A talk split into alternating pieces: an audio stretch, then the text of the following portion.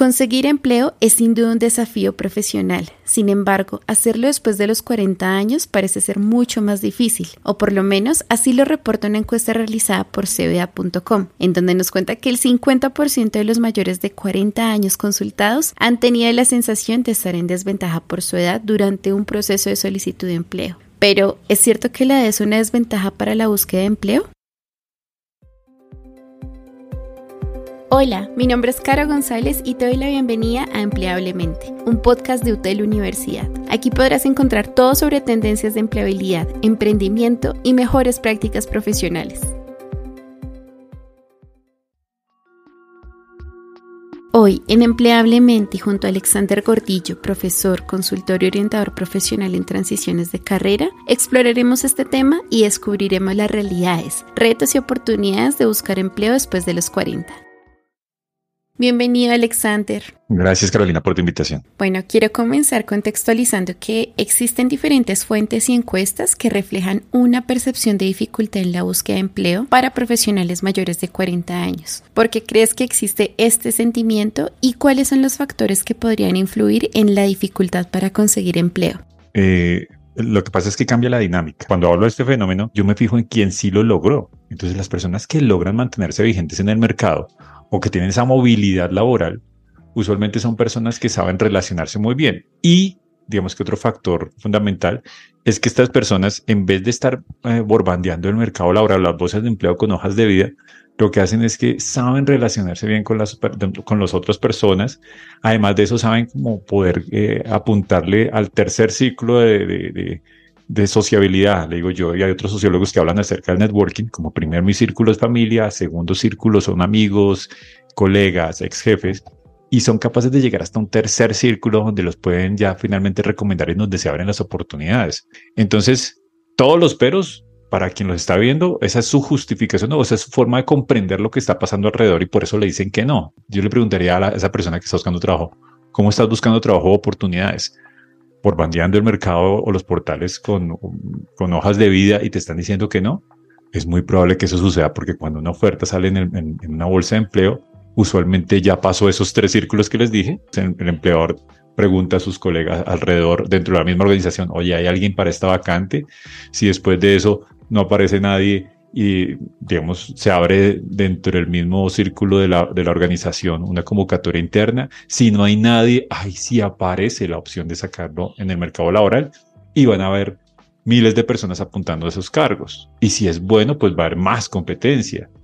Entonces, también toca tener cuidado porque cuando ofertan en el mercado, las empresas usualmente, últimamente lo que hacen es centrarse en exigir muchísimo. Entonces, quieren cargos idóneos y ahí es cuando yo mi perfil y comparo con lo que está en el mercado o las ofertas que van en el mercado y me siento en mucha desventaja porque siento que están viendo mucho más de lo que yo puedo ofrecer. Digamos que ese sería el primer sesgo, como comprender que hay una dinámica que cambia, que hay gente que le va bien y lo hace y, y se mueve muy bien en el mercado y hay otros que quieren que sigan aplicando ofertas, como cuando mis primeros cinco años de vida laboral, que era muy fácil buscar ofertas de esa manera, aplicando, aplicando, aplicando. Entonces se trata más bien de un fenómeno de distintos factores y lo mejor que se puede hacer es adaptarse a estas nuevas dinámicas, estar abiertos a nuevas maneras de posicionamiento como profesionales, porque como dices, hay quienes sí lo consiguen entonces, ahora quisiera preguntarte cuál es el valor agregado o diferencial que aportan los profesionales mayores de 40 al mercado laboral y a las empresas. Primero lo, partiría. Digamos que uno puede segmentarlo por edad. ¿Qué pasa con los profesionales de más de 40? Entonces tengo dos profesionales de 40 hasta bordeando los 50 y de 50 en adelante hasta 60 casi de edad de pensión. Son dos, son dos décadas, ¿sí? Es casi la mitad de la carrera, 20 años de los que estamos hablando. Entonces no puedo hablar de los dos grupos en uno solo. Y dentro de esos dos grupos, los que te decía, por edad se parten dos. Están los que les, se saben mover bien en, el mercado de, la recomendación, de que me puedan promover y que se hacer buen mercado personal. Y los que no, los que tratan de ser juiciosos y que mágicamente la gente detecte su, su talento solamente porque yo cumplo con lo que me pide la organización. Entonces, ¿Qué puede aportar alguien de esa digamos, que, ha, hecho bien la tarea y ha, consolidado bien una entidad profesional, sabe qué es lo que quiere, para dónde va, cuáles son sus objetivos? Usualmente, yo a los 40 ya pasé esa fase de no saber qué es lo que quiero. Usualmente. Como en promedio, eso ya, ya debe estar como resuelto. En los 40, 30 también viene otro fenómeno que se llama la crisis de la edad media, en donde yo tengo que, a veces me replanteo mucho lo que he hecho. Entonces yo espero que después de los 40 ya haya pasado ese filtro, ya haya tomado las decisiones que haya tenido que tomar, que me ha sentado, de dicho, bueno, esto es lo que quiero, sobre este proyecto voy a trabajar y apunto para allá. Esta es mi nueva etapa. Sí, entonces ya digamos que las personas que yo estoy en una etapa entre los 20 y los 30, pues todavía estoy en una fase exploratoria. Entonces yo le diría que somos un poco infieles a las, a las, podemos ser infieles a los trabajos. Entonces pasó un año acá, pasó otro año acá. Tengo bastante movilidad, pero es porque todavía me estoy buscando, ¿sí? todavía estoy encontrando cuál es mi nicho, dónde me siento bien, en qué cultura. Yo ya espero que en los 40 eso ya se haya resuelto. Entonces, brindan un poco más de estabilidad. ¿sí? Eso es lo que nos podrían ofrecer. También, como ya tienen ese bagaje, si está bien encarrilado, son capaces de generar eh, nuevas ideas, pueden emprender proyectos dentro o fuera de la organización. Entonces nos brindan estabilidad, nos brindan liderazgo y nos brindan una, una, innovación, pero basada desde una experticia. Entonces digamos que tienen más profundidad frente a lo que van a aportar en el mercado. Eso lo quería a grandes rasgos de, de estas personalidades. Bueno, y ya que hablas de esto, ¿qué le podríamos decir a esa persona que aún no sabe qué es lo que quiere que incluso ya esa dice, no sé, no me ubico, todavía no he encontrado como lo que quiero. ¿Qué le podríamos decir? Siempre les digo, piden ayuda. Es complejo porque hay personas que no les gusta pedir ayuda. Bueno, entonces si no me gusta pedir ayuda, nútrete.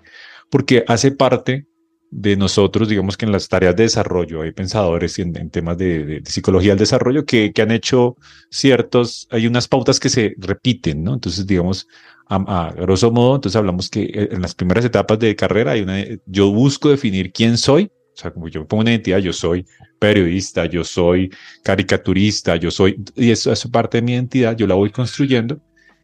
Y si yo no he tenido la oportunidad de conocerme o elegí mal mi carrera o no he elegido o no he tenido éxito en lo que yo, en lo que me presento, pues empieza la duda y comienzo a abrirme mucho y no consolido eso.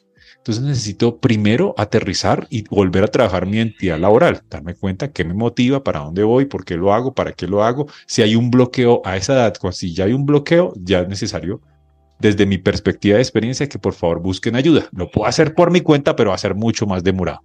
Definir eso. Cuando defino eso y puedo ver cuáles son los bloqueos que se han generado debido a mis decisiones no acorde a no comprenderme muy bien, ya pudo volver a plantear un nuevo, una nueva ruta de trabajo. Eso es lo que les diría. Haz una pausa, por favor, que si todavía no sé, es lo principal. Bueno, llega a esta edad y no lo tengo claro. Necesitamos trabajarlo. Hoy en día cambia mucho la búsqueda de empleo y como lo mencionabas también la permanencia laboral. Es poco probable que los profesionales hoy en día trabajen 30 años en una empresa, desde recién graduados o incluso hasta pensionarse como sucedía antes, sino que es más común encontrar profesionales que han hecho parte de más de una empresa en su carrera profesional. ¿Por qué crees que se da este fenómeno y sobre todo qué podríamos decirle a aquellas personas que pensaban desarrollarse profesionalmente por décadas en una organización y que han tenido que cambiar o moverse por distintos motivos. Mira, hay un libro que se llama Los próximos 30 años. se me escapa la autora ahorita, es un español. Y él hacía un mapeo muy bien de, de cómo, cómo las organizaciones estaban evolucionando. ¿no? mis clientes que tienen, están bordeando los 50, digamos que me llegan con una, una queja frente a eso. Me dicen, oye, yo, yo era gerente, tenía este cargo, y es algo reiterativo. O sea, no es una cosa peculiar, sino que lo he visto comúnmente y me dicen, y cambiamos y nos absorbió otra empresa y esa otra empresa vino con otro estilo de liderazgo, mi jefe no quiso reconocer lo que yo estaba haciendo, no, no, no le gustaba y sencillamente me, me, despidió y yo quedé en el aire. Eh, lo que yo les diría es que hace, tiempo atrás era más factible que una organización durara mucho tiempo en el mercado sólida, era eso, como que la, la organización tenía suficiente competitividad para soportar lo que hay en el mercado porque no había competidores. Ahora, si hay bastante competencia, hay más competencia y eso hace que los capitales se vayan moviendo de un lado para otro y que las organizaciones para poder subsistir se fusionen o vendan los inversionistas y entonces nos expone a que estemos en, en constante cambios de trabajo sin quererlos, aunque estemos en el mismo puesto y con el mismo letrero, porque nos compran y eso hace que la persona tenga que reconocer que las cosas van a cambiar y esa adaptabilidad va a ser clave eh, en cualquier edad. Digamos que cuando uno en las primeras etapas de carrera, digamos desde los, de los 20 a los 30, tiene muy claro que, que, está dispuesto a arriesgar y a explorar cosas por lo que se está conociendo. Ya cuando avanzamos un poco más, nuestras sensaciones como de querer más, son las teorías de motivación, dice eso, ahora yo quiero como como consolidarme, como encontrar mi lugar y, no quiero arriesgar tanto porque este o esta soy yo. Entonces, paradójicamente, al, al hacer ese movimiento, me puedo frenar un poco y pensar que no tengo que evolucionar o que me puedo asentar. Esa es una, una de las cosas que también yo mismo he preguntado como profesional, ¿qué, qué, qué nos sucede? Que dejamos de, de, percibir esas señales que nos dice el medio ambiente. Se ha vuelto, el medio ambiente se ha vuelto como el clima, muy cambiante. Y es, hay personas que todavía quieren que, que, que, la situación siga igual que antes y de pronto me desconecto de esa parte laboral porque sencillamente entro en una, una etapa de confort que todo ha marchado sobre ruedas, va a seguir manchando sobre ruedas.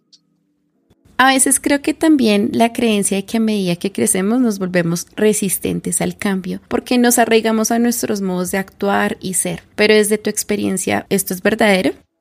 Mira, eso no me atrevo a decir lo que es para una edad, porque yo tengo yo trabajo con poblaciones bastante jóvenes y tengo muchachos que son terriblemente tercos frente a una postura. O sea, yo, ah, te voy a poner un ejemplo. Les digo, imagínense cuando entre un proceso de selección les preguntan eh, qué pasaría con la humanidad si tuviera un día de más.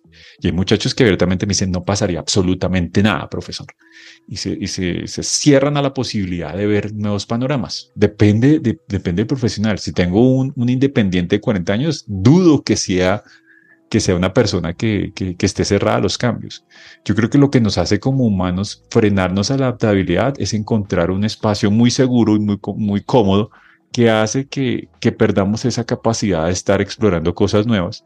Y si la cultura de la organización es muy forjada en mantener tradiciones y procesos muy estandarizados, pues me va a frenar esa capacidad. Veámoslo así nada más. Es como si yo tuviera un lenguaje.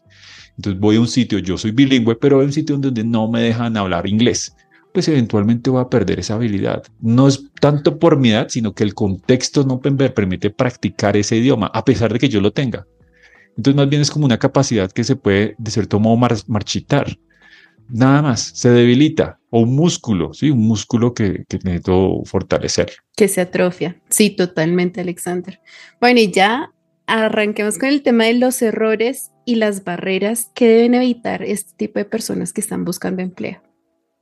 Eh, evitar pensar que tiene que ser como antes, evitar que la vida les debe algo porque salen como un concierto, como yo ya tengo este prestigio, entonces como que me deben, o sea, como que el mercado me tiene que ver, no nadie no tiene esa obligación, ni siquiera Apple, eh, Apple en sus marcas, ellos, ellos, ellos hacen mercadeo, ellos se muestran, ¿sí? ellos, no, ellos no se quedan en su tienda diciendo, no, pues es que somos líderes en, en, posicionamiento de marca, entonces nadie nos, ellos tienen, los clientes tienen que venir hasta acá y Apple hace mercadeo. Hay unos personajes que eh, cuando yo llego en ciertos estados de mi vida, en donde yo prefiero sencillamente quedarme donde estoy y esperar a que vengan a, verme. Digamos, es un error grande, confiarme.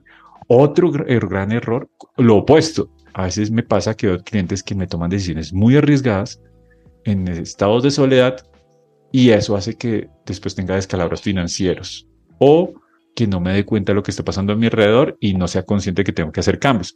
Entonces me pasa eso también, que me toman decisiones arriesgadas o pues, porque me expongo un riesgo o al contrario, porque digo, voy a quedarme quietecito para que no pase nada. Esas decisiones van cambiando, van forjando el destino profesional y eso es, es arriesgado, es de cuidado, toca tener cuidado, toca tener, estar muy pendientes de cuando la vida nos manda señales, eso que está pasando afuera, para poder dar una respuesta satisfactoria y seguir adaptándome a lo que está alrededor mío. Ahora que mencionas eso de, la adaptabilidad, ¿qué pasa con esas personas que dicen, no, he trabajado 10 años haciendo lo mismo y quiero hacer algo totalmente diferente? ¿Cómo a esa edad podrían reorientar totalmente su carrera profesional o incluso, ¿por qué no, emprender? No, sí se puede. Digamos que yo lo que siempre digo es que hagan ese mapa. Hace poco hablaba con otro colega que me decía lo mismo. Dice, oye, yo tengo el deseo, no sé, de comprar una casa si hacer una inversión financiera o quiero hacer o quiero irme a tal lado, quiero hacer un movimiento en mi vida. A medida que tengo más años, usualmente tengo más responsabilidades, usualmente, porque también he cultivado una familia, de pronto tengo una inversión, de pronto tengo más arraigo emocional hacia un lugar. Y digo, bueno, listo, vas a hacerlo, hazlo teniendo en cuenta qué sesgos pueden suceder ahí en esa decisión. Entonces yo le digo a una persona, me dice, bueno, va a cambiar de carrera. Le digo, bueno, lo primero que te voy a decir es que esto va a ser paulatino. Entonces, las personas me dicen, no, yo quiero un cambio ya, tiene que ser ya, tiene que ser ya, estás bajo desespero. Es muy probable que si estás desesperado, desesperado, vas a tomar, vas a tomar un camino que no te va a llevar a donde quieres ir. Lo segundo, comprender muy bien dónde estoy parado, porque usualmente esas personas tienen estabilidad económica, curiosamente. O bueno, no hay otros que no. Te miento, te miento. Estoy hablando de los últimos clientes, pero no. Cuando yo tengo lo que, lo que tengo en la actualidad, tengo que empezar a reconocer y valorarlo y tomar lo que más pueda para ese trasteo. Yo le digo cuando vas en un cambio de carrera que es como un trasteo. Yo me paso de una vivienda a otra, a veces de un apartamento a una casa, a veces de una casa a un apartamento, de pronto de una casa a otra casa y hay cosas que me llevo, hay otras cosas que no me puedo llevar y otras que finalmente ya digo como no, hasta aquí llegué y como chao, ¿sí? Va a haber esos, va a haber ciertos desprendimientos, pero yo tengo que aprender a reconocer que es primordial sobre lo importante porque todo es importante. Y cuando hago ese trasteo, entiendo que a donde llegue va a ser incómodo, va a ser incómodo volverme a posicionar en ese nuevo sector, va a ser incómodo arrancar como emprendedor, va a ser incómodo como acostumbrarme a una rutina de ingresos de pronto diferente y si estoy abierto a eso y comprendo que me puedo manejar ese, frente a ese escenario, va a ser la transición un poco más sencilla. ¿Sí? Eso es lo que no es de, estaba leyendo Adam Grant, que se, se, que se mitificó que para tener cambios en mi vida yo tengo que tomar saltos al vacío. Digo, no, no, no, no, no, ni estadísticamente, no, eso no tiene eso fue una moda de los 80 muy como arriesgate y bótate para que tengas éxito, muy de desarrollo personal y toca tener cuidado porque pues, solo una minoría de personas han logrado ese, digamos, saltar ese, ese gran eh, abismo para lograr lo que quieren. Bueno, Alexander, la verdad, este tema tiene mucha tela para cortar, como decimos, es demasiado amplio y sé que pues ya con estos tips que nos has dado, eh, pues nuestra comunidad ya sabe a qué atenerse o qué podría tener en cuenta. Ya para cerrar y para agradecerte, ¿qué recursos o herramientas puede utilizar una persona mayor de esta edad pues, para buscar un empleo eficazmente? Para buscar empleo, hay un libro que se llama Nunca coma solo, de apellido Ferrari. Y, él es un, eh, grado de Harvard en la Escuela de Administración y, y, describe cómo las redes de contactos te pueden ayudar. Toca cambiar, digamos que lo primero que les diría es, eh, empezamos a manejar un poco más nuestras relaciones, nutrirlas, no desde una estrategia frívola en donde voy a ver qué le puedo sacar al otro, eh, ni tampoco una, una estrategia pasiva de como yo te ayudo, Salvador, yo salvarle a todo el mundo a, a hacer las cosas que ellos, por ellos cosas, no, desde un lugar de reciprocidad en donde yo veo a las personas que comparten mis valores, como este se parece a mí, este es como chévere, es agradable, conecto con esa persona y comienzo a nutrir esas relaciones solamente para que me vean, comprendan, me comprendan y, y de cierta moda sepan qué puedo ofrecerle a, los demás y me puedan referenciar, ¿sí? Como que surja algo natural. Esa dinámica comienza a pasar porque ven mi talento y lo, y lo ven y lo recomiendan.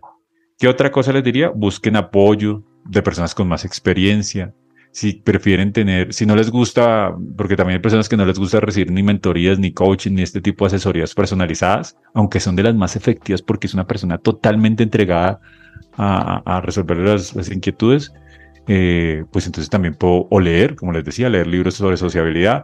Dos, eh, buscar mentores o gente que me guíe, que me pueda acompañar. Y tres, ¿qué les diría? trabajen mucho LinkedIn. LinkedIn tiene una barbaridad de cosas y hay mucho contenido gratuito para aprender a darme a conocer en el mundo laboral. Bueno, Alexander, muchas gracias en verdad por tu tiempo, por tu conocimiento compartido a toda la comunidad de la universidad y esperamos tenerte en un próximo episodio. Muchas gracias a ti también por tenerme presente. Muchas gracias por acompañarnos hoy. Este podcast fue producido desde el Centro de Expansión Profesional de UTEL Universidad. Recuerden seguir el podcast para estar siempre al tanto de los siguientes episodios. Hasta la próxima.